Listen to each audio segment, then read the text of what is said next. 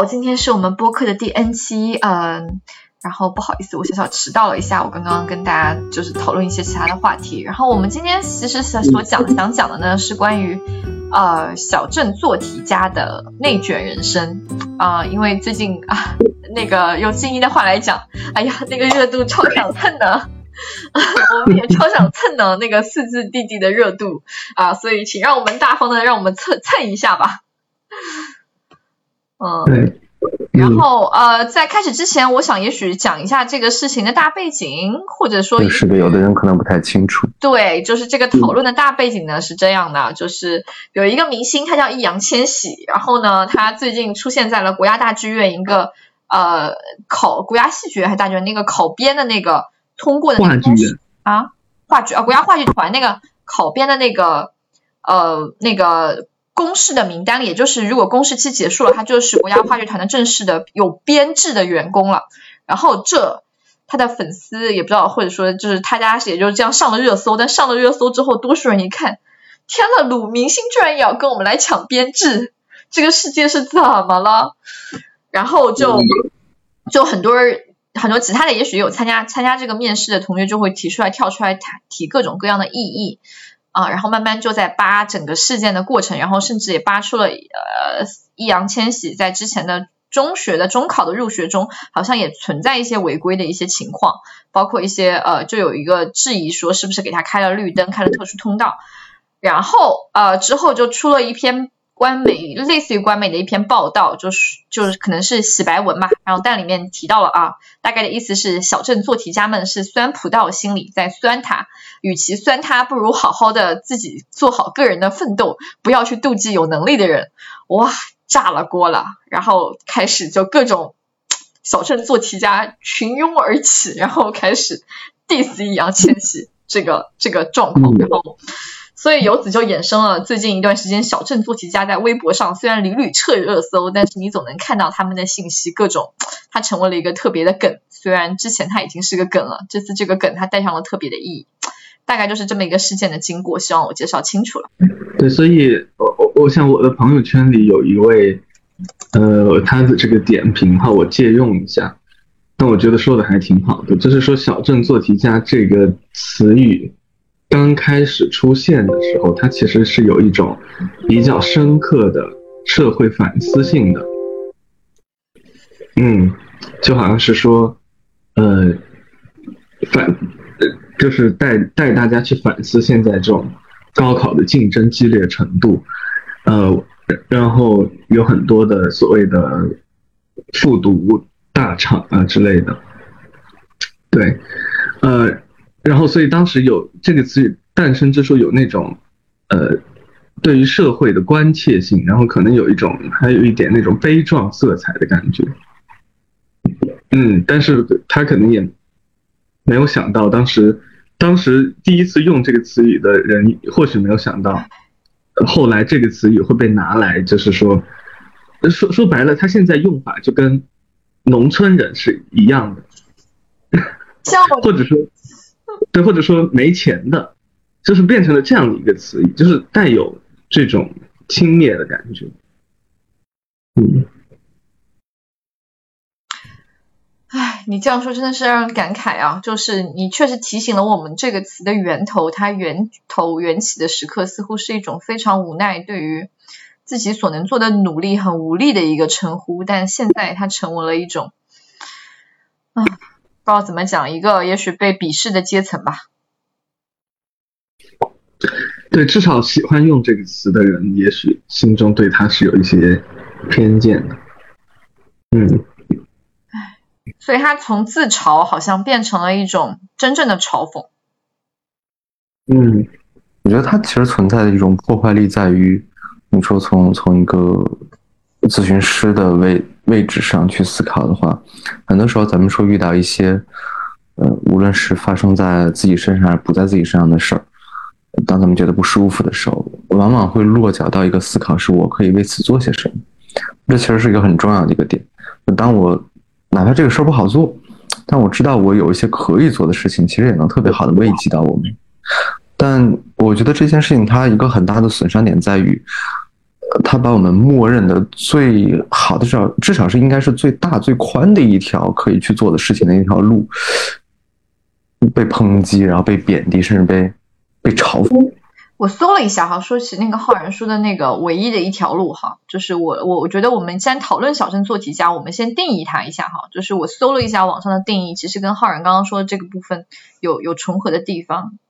呃，网上其实在说这个概念最早是源自于豆瓣的九八五废物引进计划小组，他们以出身小城镇、埋头苦读、擅长应试但缺乏一定视野和资源的青年学子作为符号和标签定义自身。小组成员大多来自于乡镇农村，毕业就读于知名高校，但自认为除了埋头苦读之外什么都不会，见识和能力有限，没有长辈指点，步入社会后处处碰壁。小镇做题家最初的定义，嗯，所以这像是他们被堵上了一条，就是这条路看上去好像高考是中国最公平的道路，但很多。农村出身的人走了这条路之后，发现这条路好像也在失去价值和意义。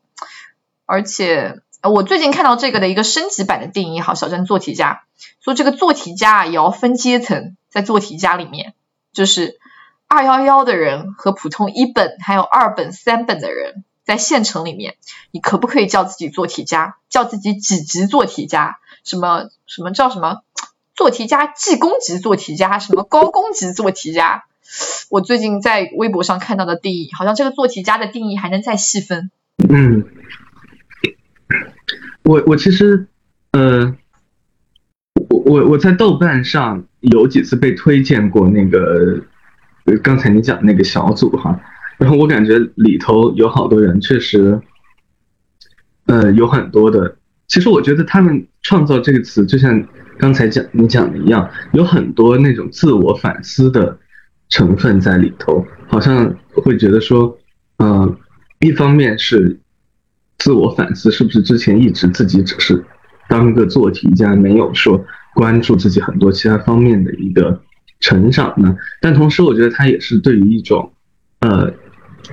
是不是有不公啊这样的事情的一个呐喊。就比方说，呃。因为其实我我我我我想很重要的一点是做题家的这个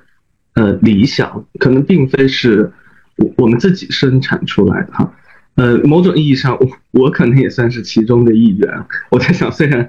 不一定这么典型哈，但我我会觉得这但是我至少我周围有很多人是真的呃非常非常典型，对，呃所以我会觉得就我的观察来看，这个这个这种理想并不是。我们自己去产生的，而是某种意义上是社会承诺给我们的，是说你只要，嗯，我我身边有很多，真的就是呃扎扎实实的农村孩子，嗯，然后就是一直都非常非常努力，因为当时整个社会告诉我们的就是，你只有靠读书以后能够改变你的命运，嗯。所以，我我我想我看过那个组的一些帖子，他其中就真的说，到后来发现说读书其实没有什么用，别人的，呃，什么有关系的人是是是怎样怎样哈，然后他就可以一下子比你怎么努力都有多了。我觉得这个过程当中其实有一种，呃，虽然没有成体系化的，但是对于这种，呃，是否对于这种公平感的这种冲击哈，然后对于整个社会的一些思考在其中，其实是一个。真的是挺挺令人有很多思考和甚至有些感动的一个部分，对。但是，所以这样的词被拿来攻击他们，就简直是一种双重的背叛。我认为，所以为什么大家如此的愤怒，这完全是可以理解的。嗯，反正你已经提到背叛了，那那无所谓了。我刚刚一直在纠结要不要讲这个词，又又很担心太敏感。我觉得它的实质也是一种背叛。我我是这么去思考的。浩然，不好意思哈，我打断一下，我们强调一下，这个背叛是一个心理学概念的背叛，对他不是说 那个那个，对，我我我也解释一下，我我理我理解的这种背叛是这样的，就我我不确定我跟你讲是不是同一个概念啊，呃，我的感觉是这样的，呃，就对于很多的，如果我们聚焦到个体上来讲，尤其是其实这条路已经不是正在走，而是走的差不多了。你已经成为了小镇做题家，你已经开始步入社会了。你不光是个学生，你有社会人属性之后，我们再回头看，我们当然会知道这里边有很多值得商榷的地方在。比如像我们就一路只是做题，是不是真的足够好的？这条路是不是也许不完美？呃，我们当然会有这份思考，然后。你说那种内心那种复杂感，比如像呃，可能带着几分自嘲，甚至带着几分有点悲哀，就这条路是走的，其实有点代价挺大的，都会有。但问题在于，我觉得作为 作为社会来讲，你的屁股应该坐在哪里？就你应该坐在一个一样对我们指指点点的一个位置，还是说跟我们其实应该是一边的？我知道这条路不完美，但可能是目前能够推出的最好的一个方式。它不仅至少在这件事情上面，他不仅是没有跟我们站在同一边，或者说没有跟小镇做题家们站在同一边，去理解说我们有很多这样的苦难，或者有这样的不完美，我们可以做些什么，反而某种程度上，他去了对面，呃，他以一种带着讥讽的语气去评价这件事情。我我所理解的，我所想讲的背叛是一种这样的背叛，一种姿态上的。打一个也许不恰当的比方，就像是，呃，我们有一个父母。嗯，他们不好，我们也知道我们的父母不够完美，呃，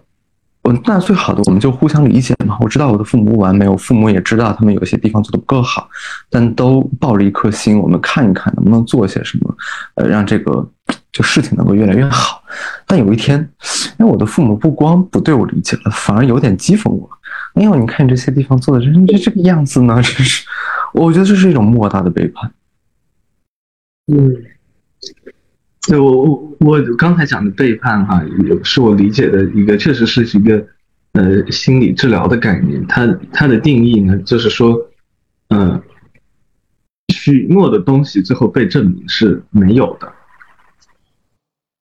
就就叫做背叛，或者我们用大白话来讲，叫做空头支票。嗯，就是说这个被定义为一种呃。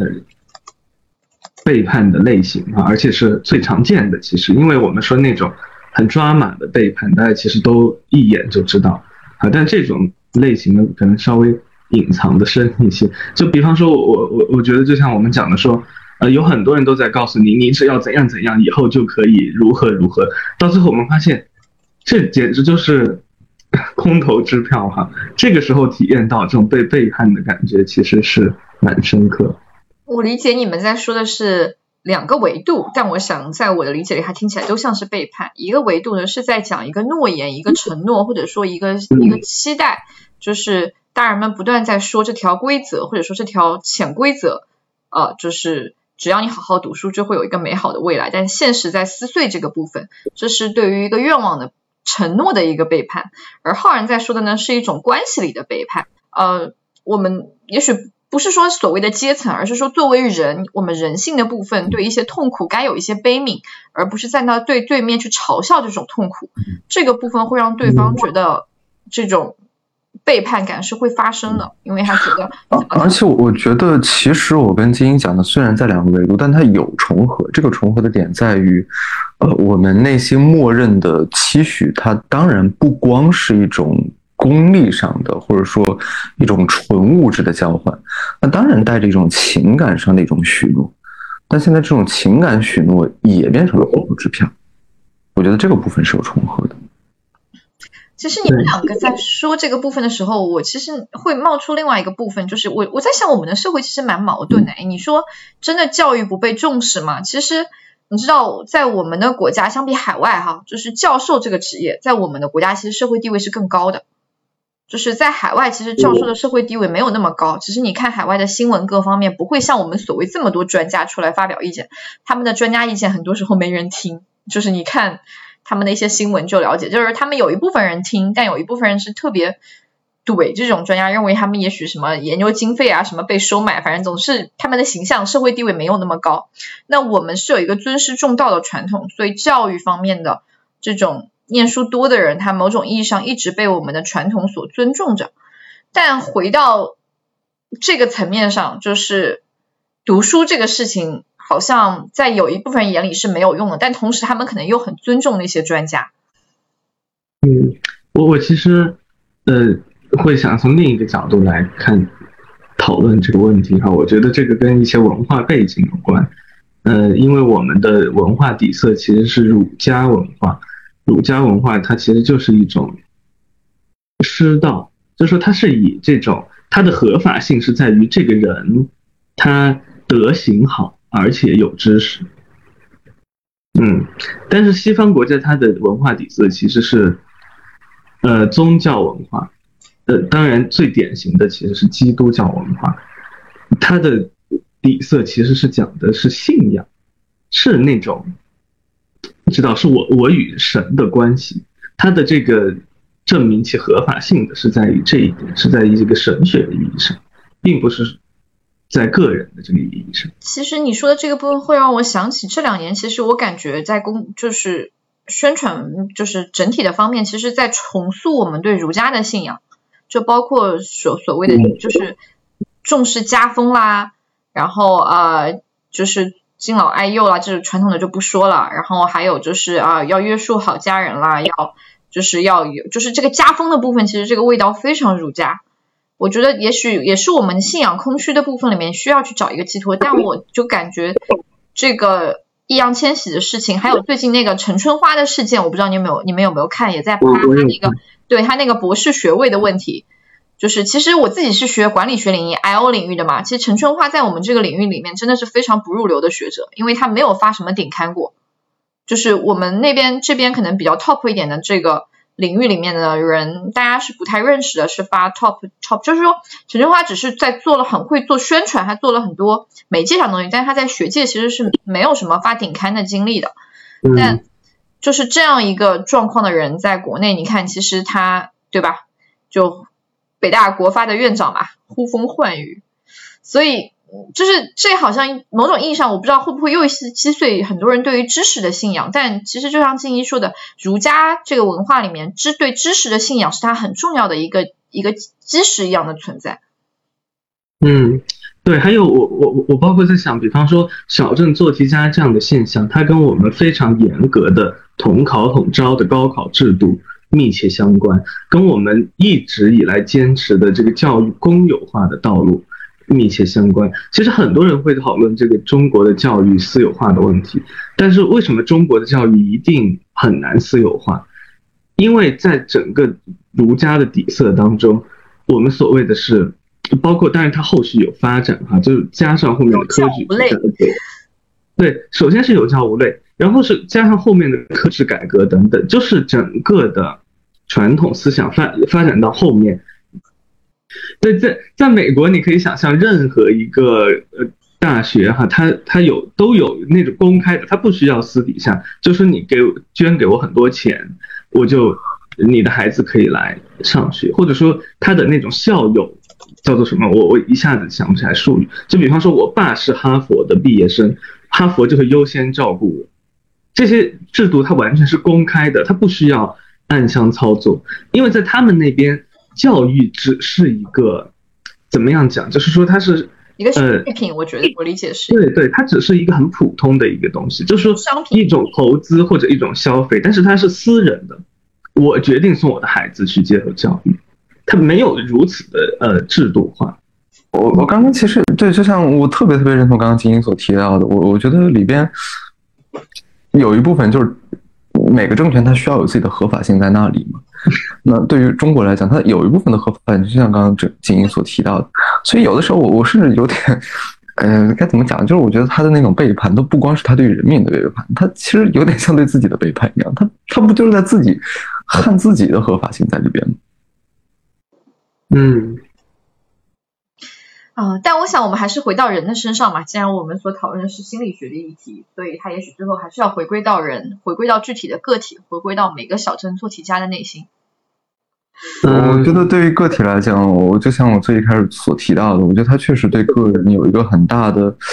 呃，我觉得说冲击可能有点小，你说损伤可能有点大，就其实这两者之间的一种一种撼动，就是至少呃大部分的。中国人他默认的一个让生活变好，我该怎么做？读书嘛，学习嘛。但这条路被带着这种讥讽意味的评价以后，他其实这个冲击，我觉得他至少是不祥的。嗯，就我们今天的另一个关键词其实是内卷啊。如果我们回到易烊千玺这件事情本身，呃，激起大家如此大的反应，其实还有一个原因就是日益严重的内卷的这种环境。其实现在我们任何考一个，从高考考研，还是你想考公务员事业单位，你想考任何一个试，都会发现是不知道多少个人里面才能招一个。就其实大家都觉得哦，这个是很宝贵的东西，结果好像又变得像儿戏一样，一开始又 被质疑，然后。最后竟然就放弃了，我我觉得就是整个过程让人感觉到非常的，呃，就是荒谬吧，就好像这种东西放在我们面前是大家内卷的一个对象，但是到了可能某某一些人的眼中哈，就不知道他们会怎么看待这个事情，所以我觉得这个也是，呃。挺让人生气的，对，我觉得这种生气的点，它它也是有一份背叛的感觉在里边的。这里我觉得是这样的，因为首先你这疫情三年，疫情带来的经济的下滑，它就是在导致这个内卷，尤其在考学的这个方面是越来越那个。呃，高考我离得太远了，我也不清楚。你说考研，嗯，听到身边身边人太多人去讲，这考研分数越来越高，越来越高，其实是因为很多人他因为这个就业经济。的不景气嘛，那还是选择去继续读一段时间，这个确实是很很现实的一个问题，所以导致现在这个考研的或者说这种相关考试的这种考编的压力是越来越大的。但但我觉得这里边的一个小小的背叛在于，与此同时，社会不至少我只是说这件事情，就这件事情，它没有显现出来一个我与你们同舟共济。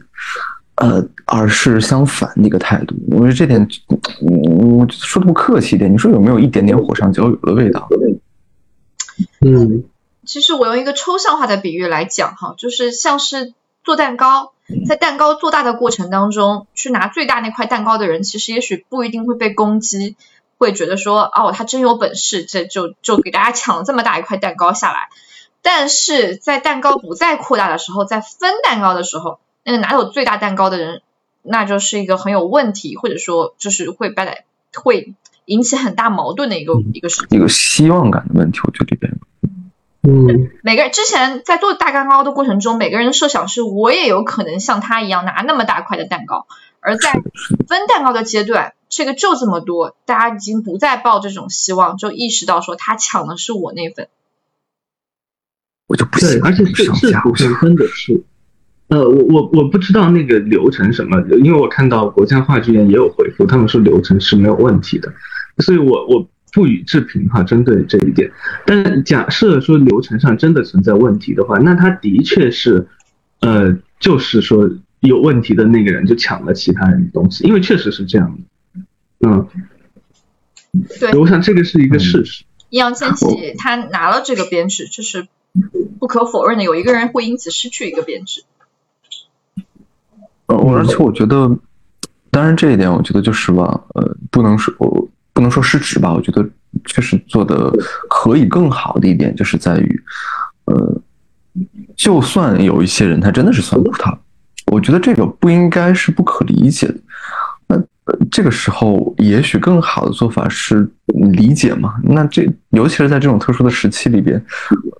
他可以采取一些更好的方式，而不是目前的这一种。所以说到这里，我觉得可以提一个问题哈，如果你们是易烊千玺的公关，在那个时候出现了这样的情况，哎，你们觉得这个事情怎么回应？他当然他已经在微博上出了他的回应信哈，当然我想问，如果你们两位在当时如果小镇做题家这个事情起来了，你们觉得你们觉得会怎么样去回应？如果你们是他的公关？我说实话，我不知道，就我觉得只是单纯的讲我的想法，因为我没有看易烊千玺的回复，我只是说，我我现在的想法就是，首先融为一体，就是我我去声明，我我也呃怎么讲，就我我也理解这种苦衷，然后我也因为各种各样的原因我去参与了，然后尽量的把这个过程清晰化一点。就去证明我也是，就基于我的焦虑或者我我的一些原因，我去正常的正规的参与了这个。对，我觉得我至少不会放弃的。我觉得这一个行为真的，我在其中我最不能理解的是他最终想要放弃，就是这个到底是证明什么？如果说他流程真的有问题，他去放弃那是逃避责任；如果说流程没有问题，他放弃的话，我觉得他是一种甚至是一种轻视。呃，如果这是属于你的东西，对，如果这是属于你的，如果这是属于我的东西哈，然后我敢。就是问心无愧，那不管别人怎么讲，我觉得没有什么好放弃的。这样放弃的态度，其实就是，我觉得进一步的让人觉得是有有这种呃轻轻视的这种感觉。对，就是说他他个人传递出来的这种态度，是我感觉是在在他放弃这一个事情当中哈，嗯。当然我不知道背后到底有什么故事。你你这么说说，我脑海中会浮现出一个画面，像是呃一个一个一个大老板，然后哎拿了一个老子拿你个西瓜怎么了？然后对，哎不就是一个西瓜吗？还还给你还给你还给你，你拿走吧。那什么什么玩意儿嘛？不就破西瓜？对，就很像，我觉得很像。嗯。嗯，但会不会还有人嘲讽他说：“你怎么不放弃你的明星事业，说要认真做个话剧演员，坚持入籍国家话剧团？你可能这样做，我还觉得你是真的热爱这个个话剧职业的。你现在这么搞，对吧？就像金一说的这样。嗯，就哪怕他说我停止爱豆事业一年，我我就或者说两年，我去沉浸在话剧，可能那哪舍得？对啊，但。就就实际上说明他还是看不上这个东西嘛，他又要拿，所以让人更加更加觉得他很讨厌，要么就觉得它里面可能有更加有猫腻，总之真的体验非常不好。嗯，我觉得正常化加理解，也许也是我想到的比较好的处理，就是我哪怕编一个呢，是吧？我真的好热爱话剧，我多热爱话剧，我为此付出了多少努力，走这个正规流程，我终于考进去了，梦寐以求。我视这个如我生命一般重要。那我知道你们也不容易，但但是我也是出于我的热爱，我也是费心费力考上。我不知道，我觉得我个人会更接受这样的理由。嗯嗯，大家看到了吧？有时候在引起争议的时候，不一定放弃是让对方更舒服的选择，放弃了可能会更容易激怒对方。你可能那个坚持的部分，反而让反而可能会思考一下，这个东西好像对你真的很重要。对，其实说实话，他如果坚持的话，我我个人并没有很相信他一定是违规进去的，因为这都是传言或者说猜测。但是当他放弃的时候，我觉得好像就是我不知道他们是不是想要转移焦点或者怎么样，但是我真的觉得这个是很糟糕的，呃，一种一种处理的办法，嗯。那公关是不是应该多学点心理学？啊，对，应该早一点来找封浩然同学和静一同学，这个 找我们三个来商量一下，对不对？这个这个事情也许不至于这么触众怒，对不对？我们也是有过一些价格好商量吗？对，嗯，对，但是我觉得很讽刺的是，嗯，我不知道各位粉丝们的粉丝团里面都有谁哈。呃，这些粉丝里头，是不是也有很多小镇做题家的候选人的存在？嗯，就确实感觉这，嗯，像像是嗯，现在粉丝哈这样的，嗯，一些一些现象也也也都挺让人觉得非常的，怎么说呢？就是就感觉好像刀枪不入一样。呃，很难去有任何的。我自己是这么理解这个部分的哈，我相信他的粉丝里一定有小镇青年，而且一定有在为小镇在小镇做起家这条路上奋斗的人。但我在想，也许是小镇做起家这条路太卷了，也许易烊千玺在呈现另外一种梦给他们，这种理想化的形象，哎，只要唱跳长得好看，成为 idol，好像就有一条更容易的路。去代入，然后这好像相比小镇做题家看起来是一条更被社会认可的路，所以是不是我去追求那条路会更好？然后也有很多有想做明星艺人经济，想进入这个娱乐行业，然后觉得哎，就是问现在很多小学生，很多人的梦想是要做 idol，做网红，所以我理解他的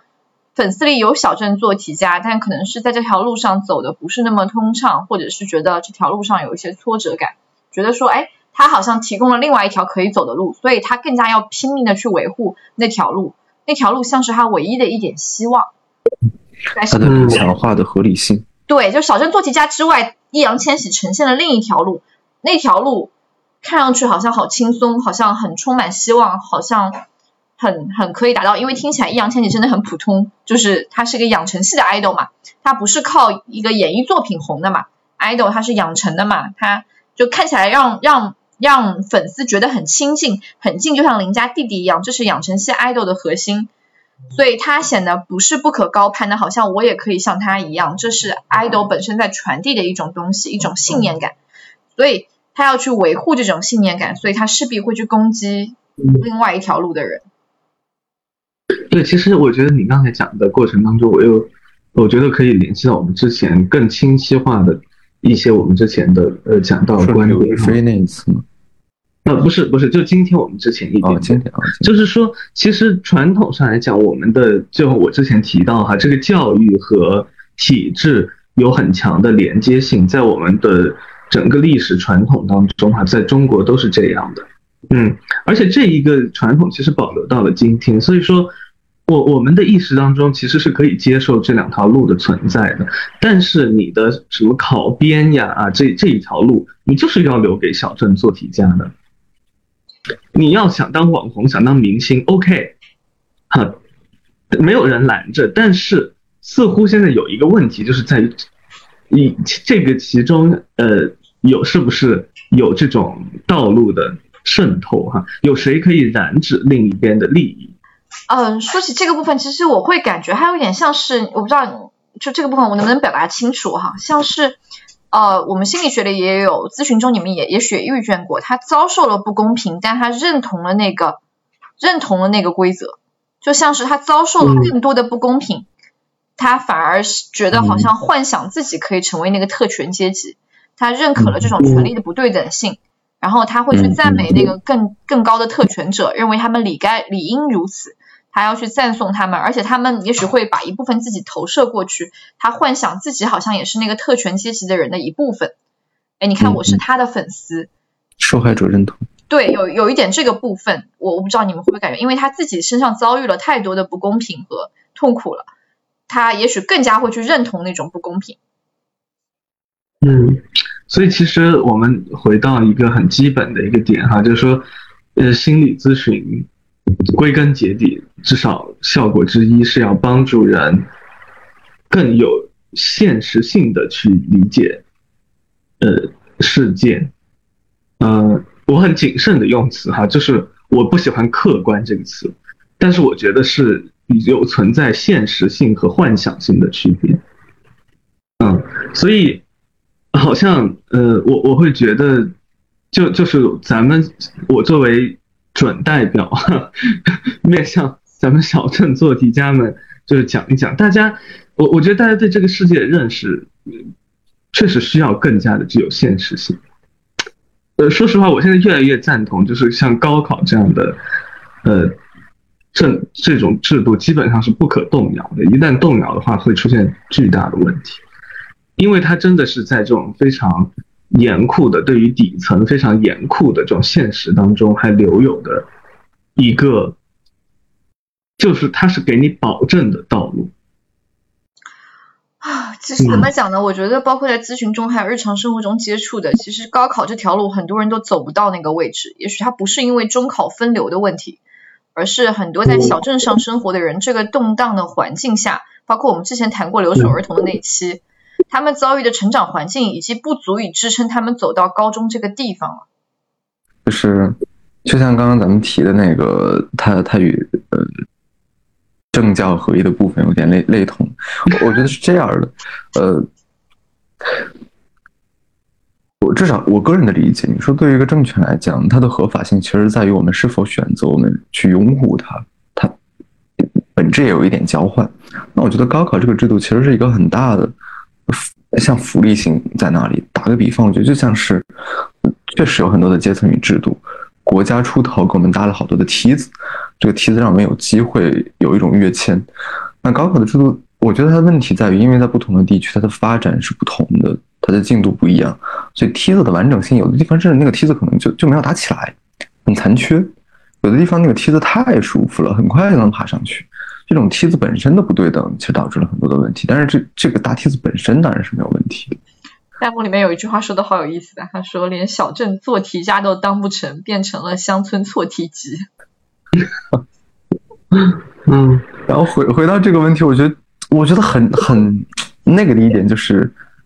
搭梯子的人，然后回头去讥讽了一句爬梯子的人。嗯。哎，我我我理解浩然今天 想说，但是又不能说。今天发言比较少，因为今天这个 主题真的太容易出红线了。教育公平这个话题，在任何一个国家，我相信都是一个非常复杂的议题。我觉得不仅仅是在中国，因为这个太直接的触碰到了啊，这个社会的一些根本性制度。就是，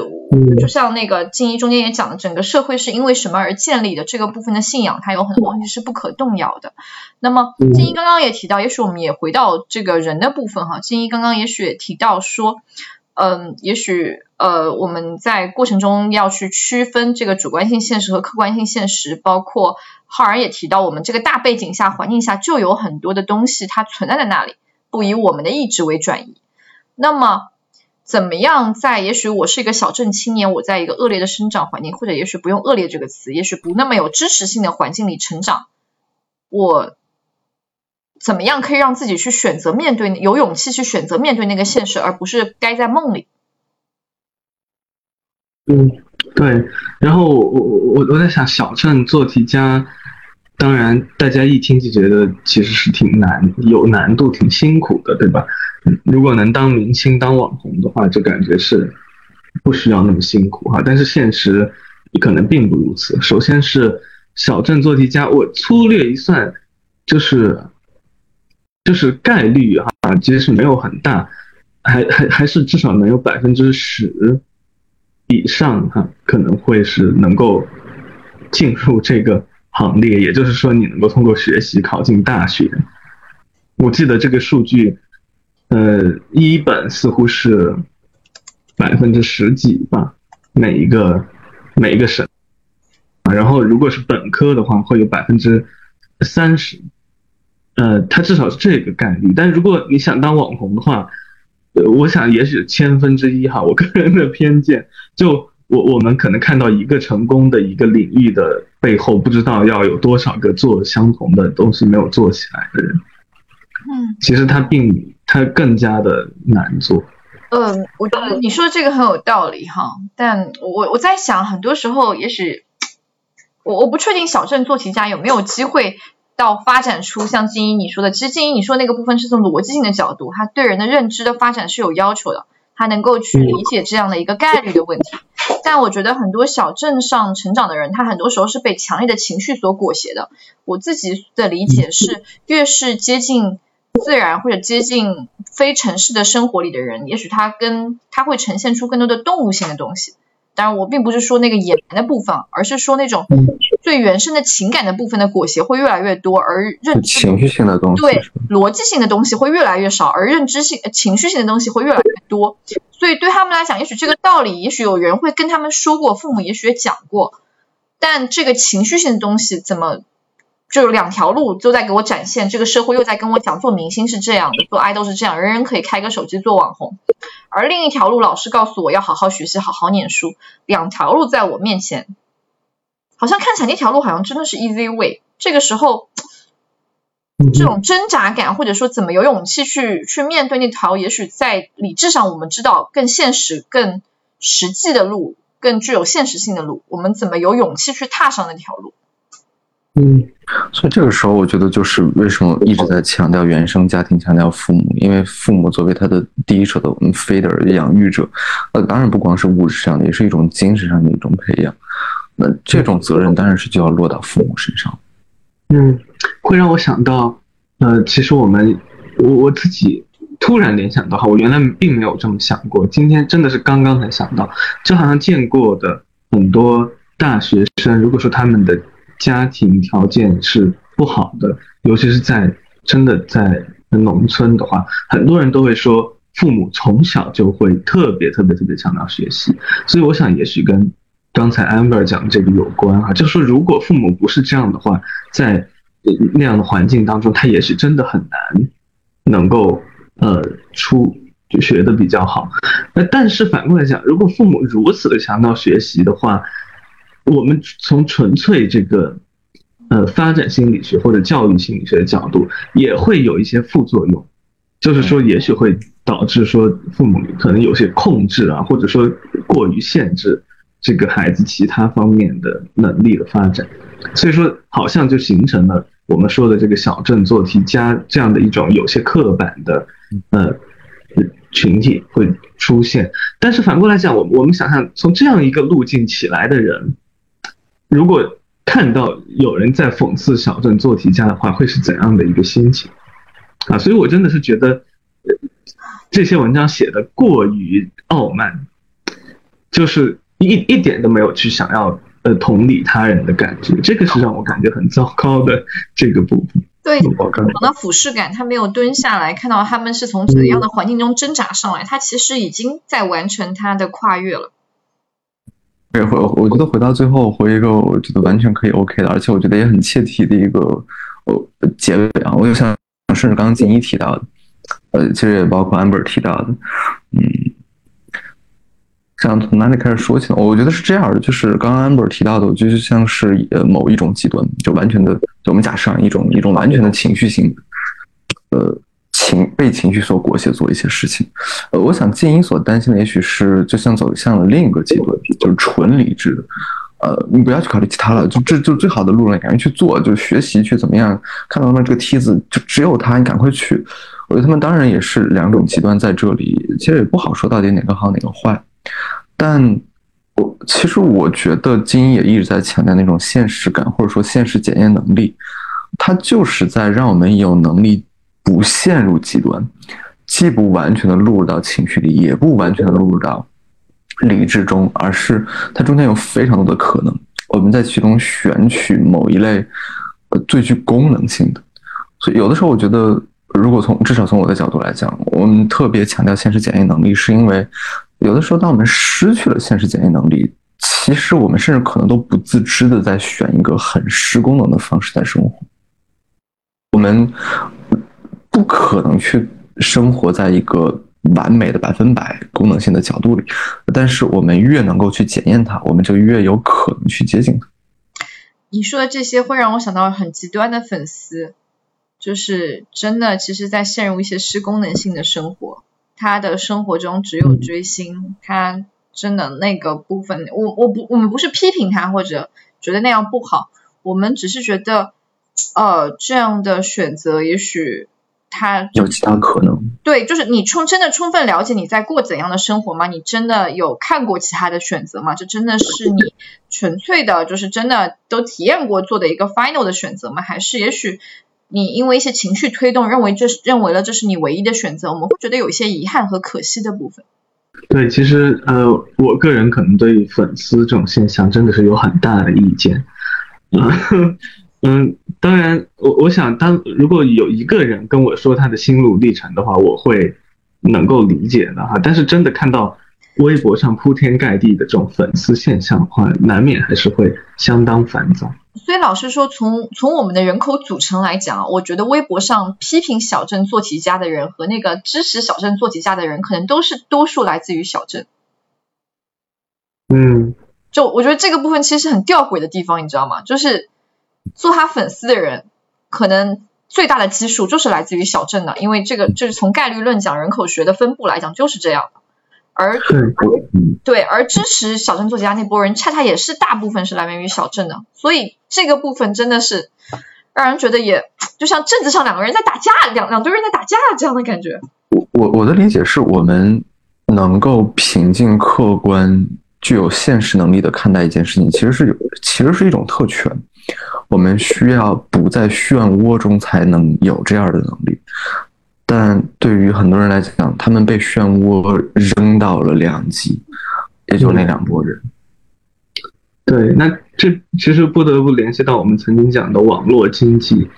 呃，是在利用大家的焦虑。其实我觉得粉丝经济也类似，就像你讲的，在漩涡当中的话，我们总会想要找到出路。如果不是靠我们自己的话，我们当然就希望说傍到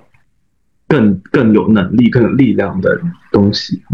所以这个时候就有很多的陷阱在呃等着我们。呃，这些事情真的不是。呃，我们在这儿讨论一下就可以解决哈，但这个每每讲到都觉得还是挺挺让人有点难受的感觉。嗯，对，其实浩然和金英这个部分我非常认同，就是一个有判断力的一个一个能力，它某种意义上是一种特权，它需要你在一个相对稳定、安全的环境下去成长，才能养出这种能力和判断力，然后有机会去学习。所以我觉得，也许我们说的那个念书，或者说父母所做的念书，我觉得它不光是知识性的获得，它是一种判断力的获得。但很多时候在小镇的教育也好，他也没有办法有这个能办法去支持这个能力的发展。所以那个读书的部分好像变成了一种纯粹的知识性灌输，所以它和教育的本意其实离得也有一些远。那个启发性教育的东西好像很少。嗯。那其实我们可以反过来讲，如果不是小镇做题家的话，人们还可以成为小镇什么呢？哎，这个也挺有意思哦。今天也许因为在线互动的人好像也会比往常多一点，我们也许稍微延一点，两位没有问题吧？大概是这个话题真的让大家有一点兴趣吧啊，所以嗯，对，所以我我我会觉得从这个角度来讲，我们好像感觉很难填上去，比方说。我们可以做北京心理咨询师，我们不不能选择做小心理咨询师哈，就是它本身就是一个，呃，不是那么有可充满可能性的地方，所以我真的越来越觉得，所谓小镇做题家，呃，或者说所谓就是说死读书，是挺了不起，就不应该对他们有那么多的污名化，老是说什么哎要素质教育，当然。呃，这是一种理想的状态，但是这是很需要资源的，甚至像你讲的，它是一种特权之下才能够达到的状态。而且某种意义上，我觉得提出小镇做题家这个思维，在那个豆瓣的九八五废物计划小组的这个里面提出这个概念，某种意义上它是一种反思性思维发展的表现。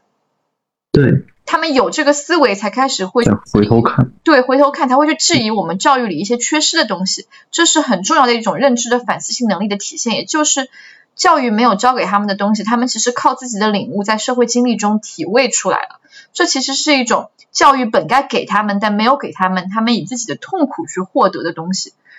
这个东西很珍贵，但是它来的真的很很迟或者很难，这是它很。很无奈的地方，但它成为了某一些人口中的这种贬低的词。它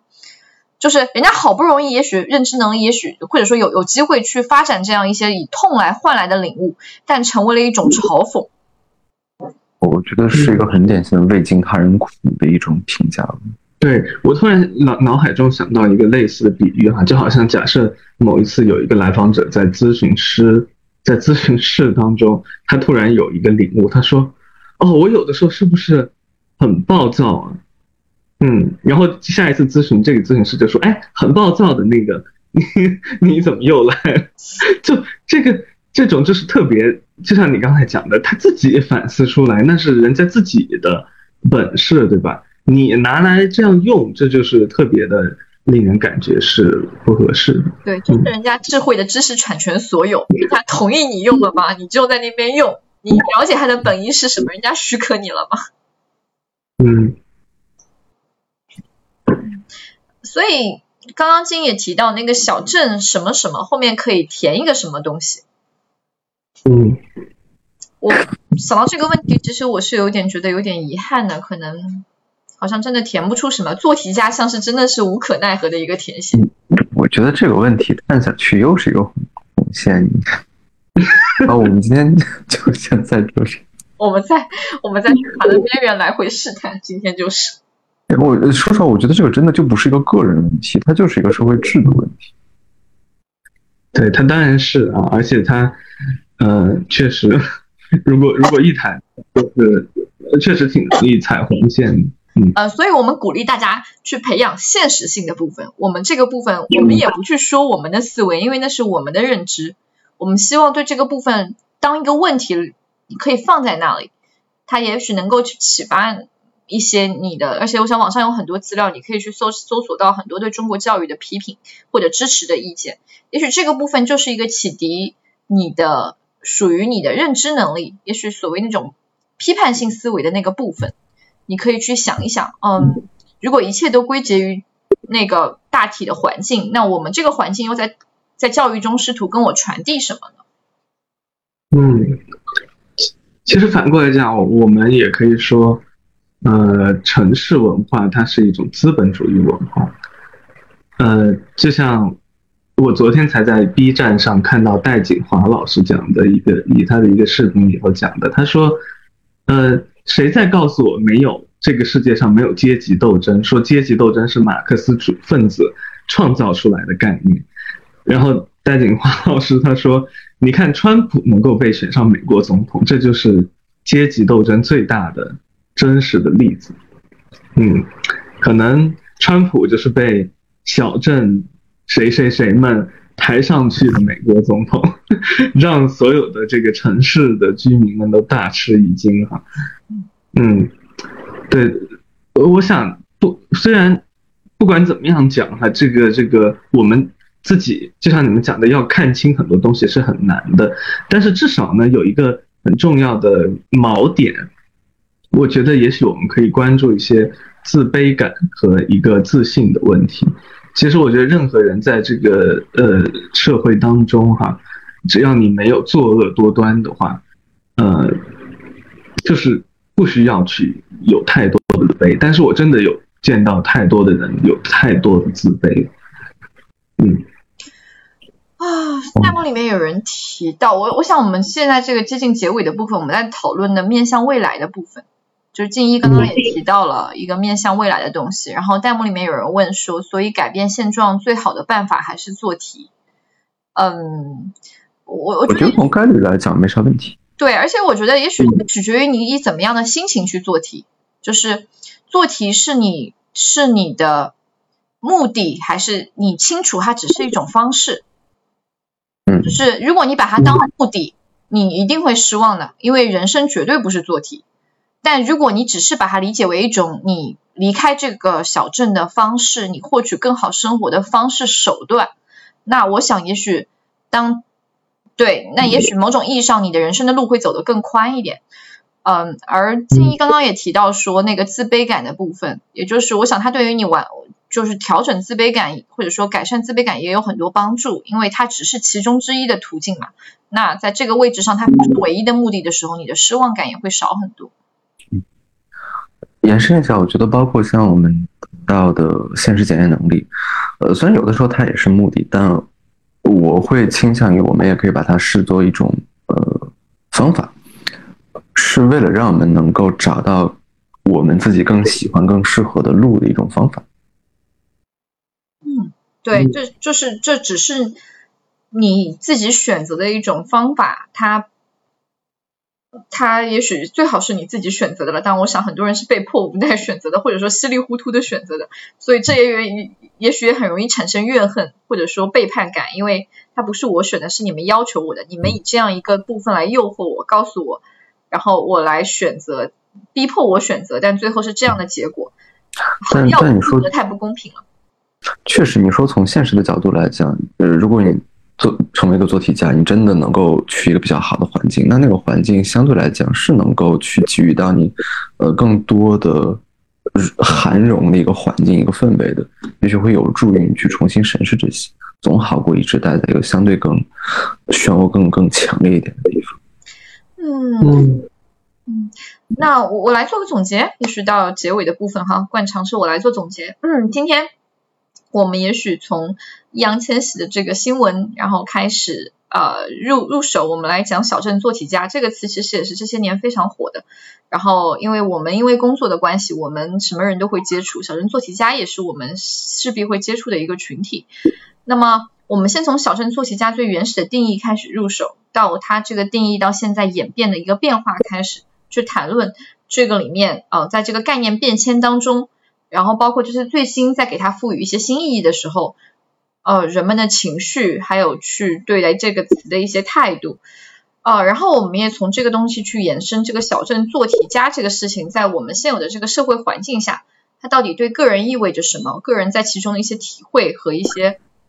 呃，一些经历，还有它对我们的人生的发展，在一些过程当中的一些影响，然后在最后结尾段，哦，我们可能在讲一些面向未来的东西。如果你真的出生在小镇，在看上去好像呃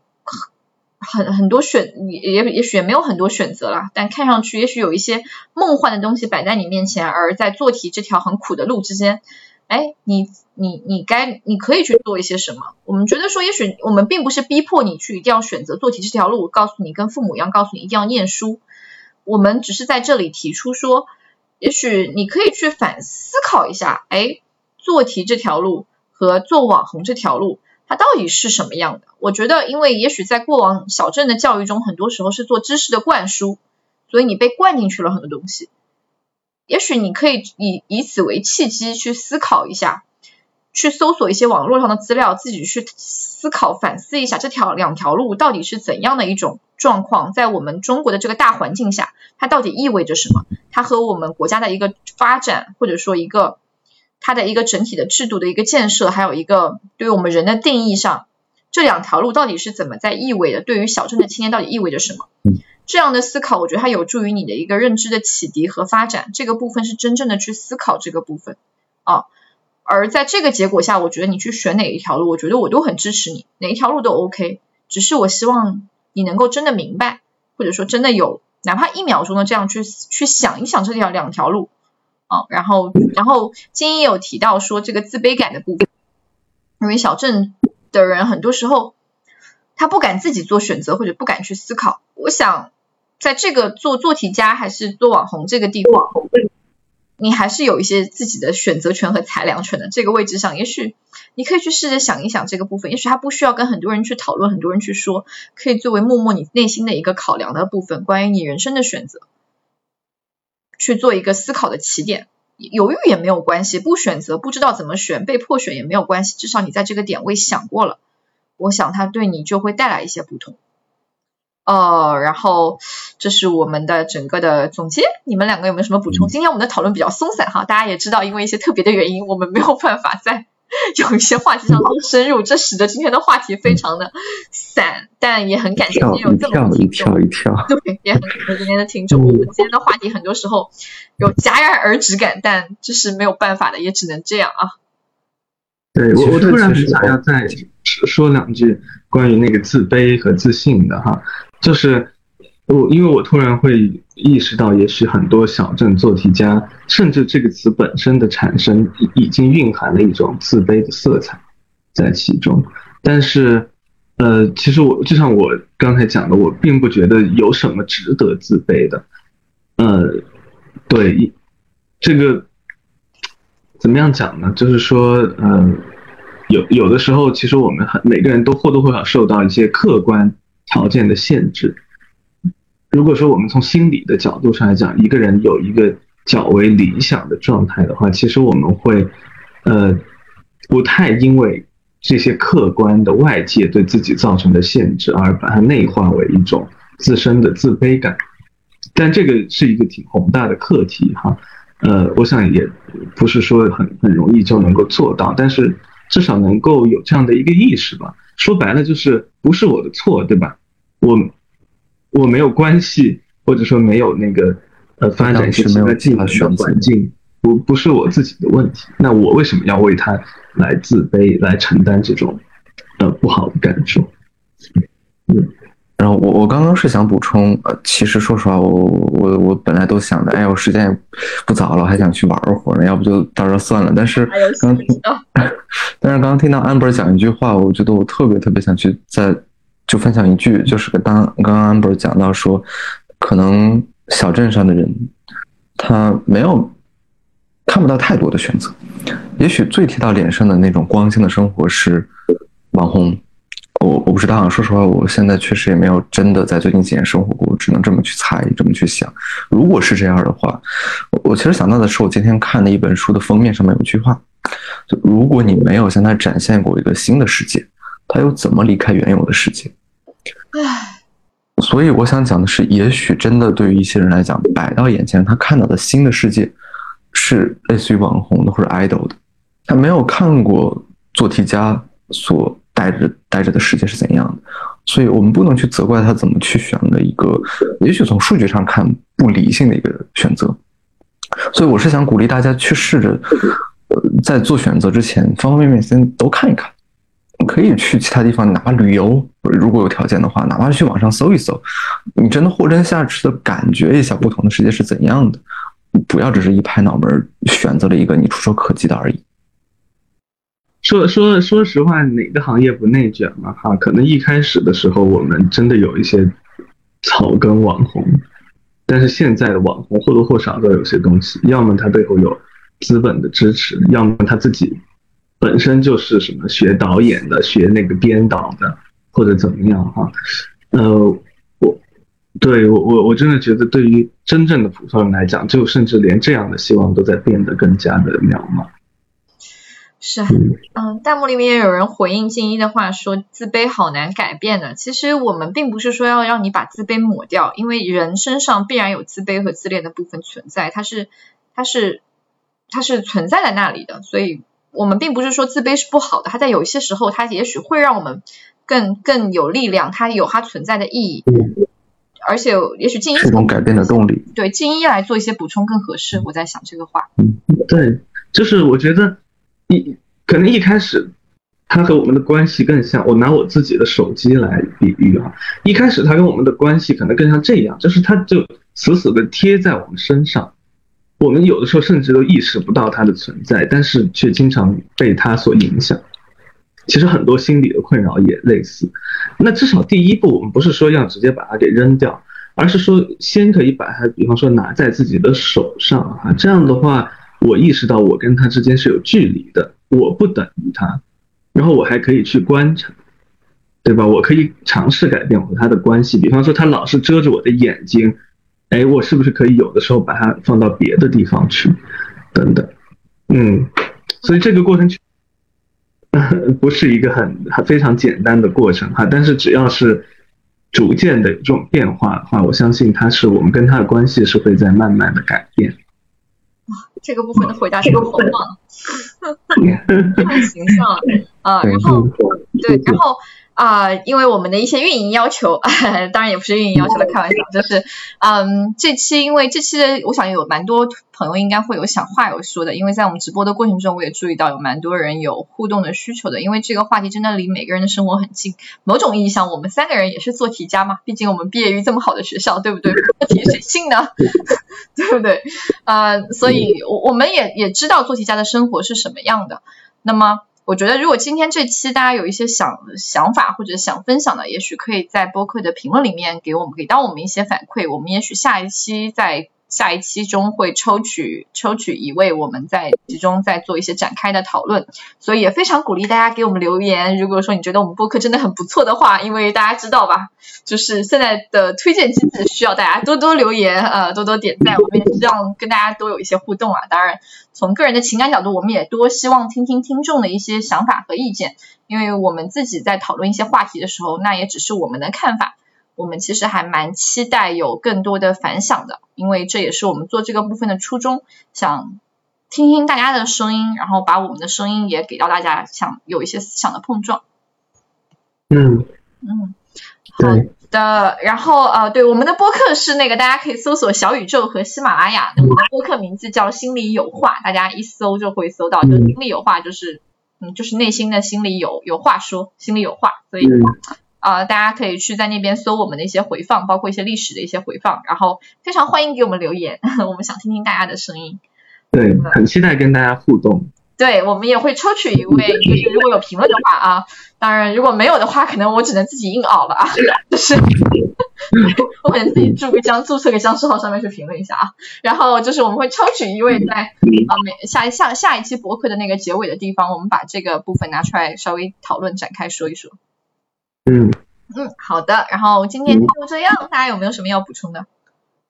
嗯，没有了。啊，好的，也谢谢大家的时间。今天我们讨论的也非常开心啦啊！我觉得今天这个话题因为真的离生活好近，大家的回应也好积极啊。好的，那今天就到这里啦，大家晚安。嗯，拜拜。